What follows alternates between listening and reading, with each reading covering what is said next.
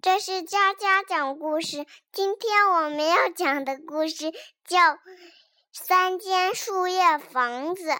有一天呀，小灰鼠和小白鼠还有小黄鼠去小猪家，小猪不在家，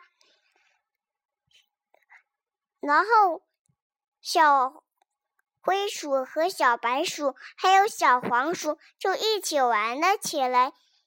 小灰鼠说：“我要用红树叶做一间红房子。”小小白鼠就说：“我要用黄树叶做一间黄房子。”小黄鼠说：“那我就要用。”绿绿树叶做一间绿房子了，然后小猪回来了，看到这些房子，他觉得很开心，就送给他们的蓝色的眼镜。